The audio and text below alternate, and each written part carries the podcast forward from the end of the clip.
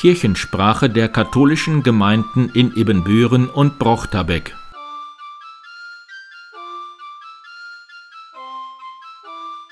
Herzlich willkommen zur 41. Episode der Kirchensprache am 3. Oktober 2021. Mein Name ist Pastor Martin Weber. An diesem Sonntag liegen in allen Kirchen Informationsblätter mit den Fotos und Namen der Kandidatinnen zu den Pfarreirats- und Kirchenvorstandswahlen aus. Die Wahlunterlagen kommen in diesem Monat per Brief automatisch an die Pfarreimitglieder. Am Dienstag um 17 Uhr wird die Ausstellung der Frauengemeinschaft in der Ludwigkirche Durchkreuzte Lebenswege, Leben neu denken mit der Künstlerin Anita Jäger beendet. Um 19 Uhr ist noch einmal eine Messe dazu. Zahlreiche BesucherInnen haben die eindrucksvollen Bilder auf sich wirken lassen. Für fast 90 Öffnungszeiten haben sich Frauen als Aufsicht und Beraterinnen eingetragen. Allen ein herzliches Dankeschön für diese eindrucksvolle Aktion.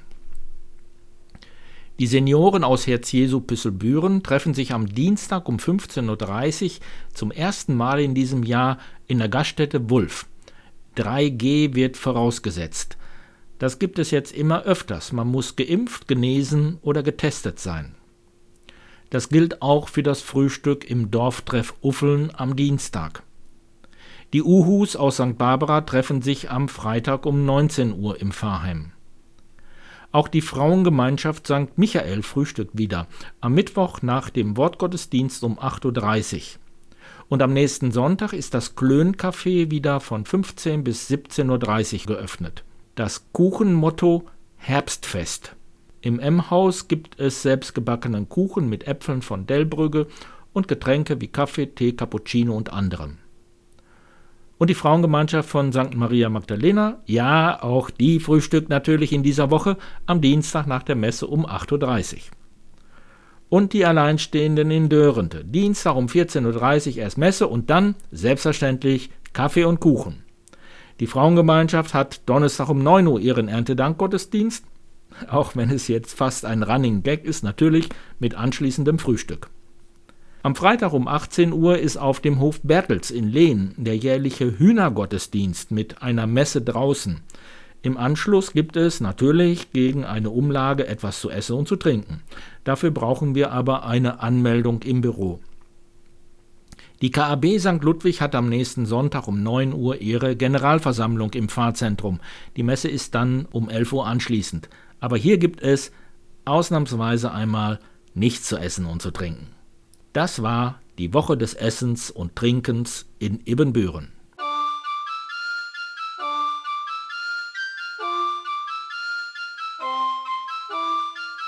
Neues aus der Krankenhauskapelle.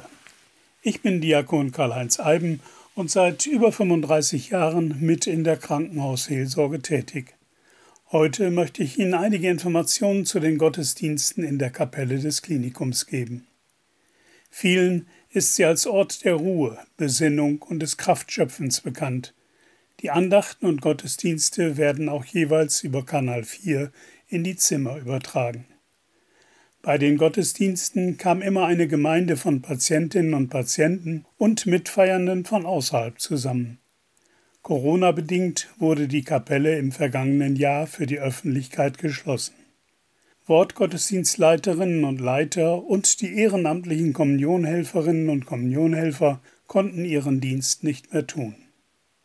Schwester Michaela und Diakon Manfred Liesbrock begannen am Sonntagmorgen abwechselnd eine Andacht oder einen Wortgottesdienst aus der Kapelle zu übertragen. In diesem Jahr war auch wieder für die ehrenamtlichen Gottesdienstleitungen eine Möglichkeit gegeben, unter den jeweiligen Corona-Auflagen in die Kapelle zu kommen. Gottesdienstbesucher waren dort aber nicht zugelassen. Die Patientinnen und Patienten konnten an den Fernsehern im Zimmer wieder eine größere Anzahl an Gesichtern und Gottesdienstgestaltungen erleben. Aus Sicht der Gottesdienstleiterinnen und Leiter kann ich nur sagen, es war schon etwas eigenartig, ohne eine Gemeinschaft alleine vor der Kamera zu beten und zu sprechen. Seit Mitte August sind die Einschränkungen etwas gelockert. Die Kapelle ist bei den Gottesdiensten wieder für die Patientinnen und Patienten geöffnet und auch für die Kommunionhelferinnen und Kommunionhelfer, die nach der Feier in der Kapelle zum Kommunionausteilen auf alle fünf Ebenen des Hauses gehen. Sie können als Patient jederzeit sich dort beim Personal melden, dass sie die Kommunion empfangen möchten. Für Nichtpatienten ist der Zugang nur durch den Haupteingang des Klinikums möglich. Es gilt die 3G-Regel. Die Verantwortung und Leitung der Feiern ist breit gestreut. Zwölf Frauen und Männer, Pastoralreferentin Ulrike Rosenbaum und Diakon Manfred Liesbrock haben diese Aufgabe sonntags übernommen. Bei den Gottesdiensten spielt Frau Merschmeier die Orgel und es darf mit Maske gesungen werden. Wir haben die Hoffnung, dass im Zuge von Aufhebungen der Corona-Schutzmaßnahmen auch eine Ausweitung des Zugangs zu den Gottesdiensten in der Kapelle von außen möglich sein wird. Seit die Einhäusigkeit des Klinikums Anfang des Jahres hergestellt wurde und das von Bodelschwing Krankenhaus geschlossen ist, hat es eine Änderung gegeben. An jedem letzten Sonntag im Monat feiert die evangelische Krankenhauspfarrerin Andrea Klausmann einen Abendmahlsgottesdienst in der Kapelle mit anschließendem Krankenabendmahl auf den Stationen.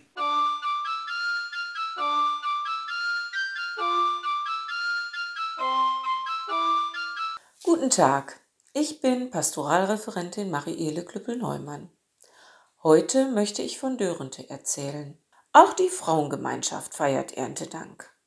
Am Donnerstag, 7. Oktober um 9 Uhr lädt die KfD zum Gemeinschaftsgottesdienst ein besonders, aber nicht nur Frauen zum Thema Dankbarkeit ist das Gedächtnis des Herzens. Anschließend wird im Verein gemeinsam gefrühstückt. Marielle war auch dabei, als auf dem Hof Herkenhoff mit den Kindern des Markus Kindergartens die Erntekrone gebastelt worden ist.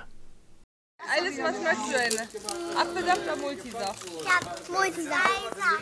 Ich möchte Multi. Ich möchte auch Multi. Emily, bitte. Ach, Alison, Emily, was möchtest du? Du möchtest den Trinkverkleber. Was möchtest du? Multi? Elias, setz dich. Was war denn heute hier auf dem Bauernhof Herkenhof am besten für euch? Ähm, die Erntekrone. Die Erntekrone. Super. Und was äh, hat euch noch gefallen? Das Heu zurückbringen. Ja, hier. Ah, so das, was äh, selbst geschnitten wurde. Ja, und mit der Sense, genau. Was war denn noch, ist denn noch toll?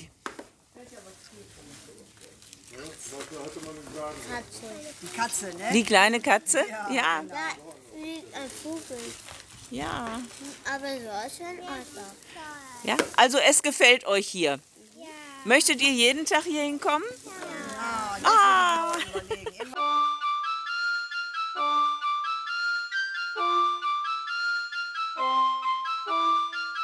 Und nun möchte ich ein schwedisches Waldmärchen aus der Erntedankmesse der KfD vorlesen. An einem schönen Sommertag war um die Mittagszeit eine große Stille im Wald eingetreten. Die Vögel steckten ihre Köpfe unter die Flügel und alles ruhte. Da steckte der Buchfink sein Köpfchen hervor und fragte, Was ist das Leben? Alle waren betroffen über diese schwere Frage. Eine Rose entfaltete gerade ihre Knospe und schob behutsam ein Blatt ums andere heraus. Sie sprach Das Leben ist eine Entwicklung. Weniger tief veranlagt war der Schmetterling. Lustig flog er von einer Blume zur anderen, naschte da und dort und sagte Das Leben ist lauter Freude und Sonnenschein. Drunten am Boden schleppte sich eine Ameise mit einem Strohhalm, zehnmal länger als sie selbst, und sagte Das Leben ist nichts als Mühe und Arbeit. Geschäftig kam eine Biene mit ihrer Tracht von einer Blume zurück und meinte dazu Das Leben ist ein Wechsel von Arbeit und Vergnügen.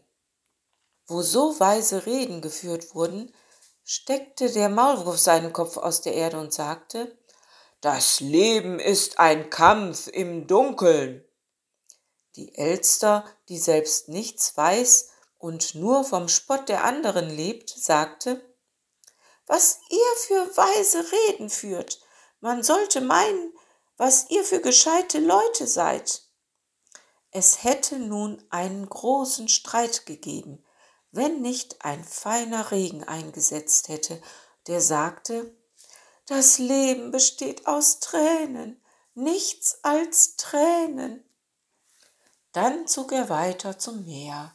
Dort brandeten die Wogen und warfen sich mit aller Gewalt gegen die Felsen, kletterten daran in die Höhe und warfen sich dann wieder mit gebrochener Kraft ins Meer zurück und stöhnten das Leben ist ein stetes, vergebliches Ringen nach Freiheit. Hoch über ihnen zog majestätisch ein Adler seine Kreise, der frohlockte. Das Leben ist ein Streben nach oben. Nicht weit davon entfernt stand eine Weide, die hatte der Sturm schon zur Seite geneigt. Sie sprach, das Leben ist ein sich neigen unter eine höhere Macht. Dann kam die Nacht.